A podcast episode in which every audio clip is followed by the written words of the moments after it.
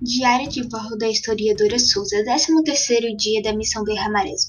Bom, me afastei da equipe porque achei algo bem importante sobre a vida em Marte. Encontrei em uma revista da espaçonave da missão e lá dizia o seguinte.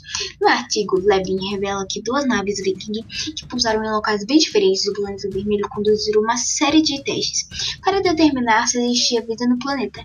E um destes testes, que foi baseado no experimento usado pelo cientista Louis Partel para provar a existência de micróbios, retornou um valor positivo para a existência de microorganismos. O resultado obtido seria sido confirmado pela outra nave da missão Viking, que replicou os resultados ao efetuar o mesmo teste em uma região de mais de 6.500 quilômetros de distância de onde a primeira nave pousou. Nave que afirma ter passado os últimos 43 anos ajustando os resultados obtidos na mesma missão releva que ao toda a equipe conseguiu quatro testes que resultaram como dispositivos da presença de vida em Marte, todos com curvas de dados que indicavam a existência de respiração microbiana no solo do planeta e que eram bem parecidos com os resultados encontrados ao investigar a presença de bactérias no solo terrestre, o que é, era para Levin provava que havia sido encontrada a presença de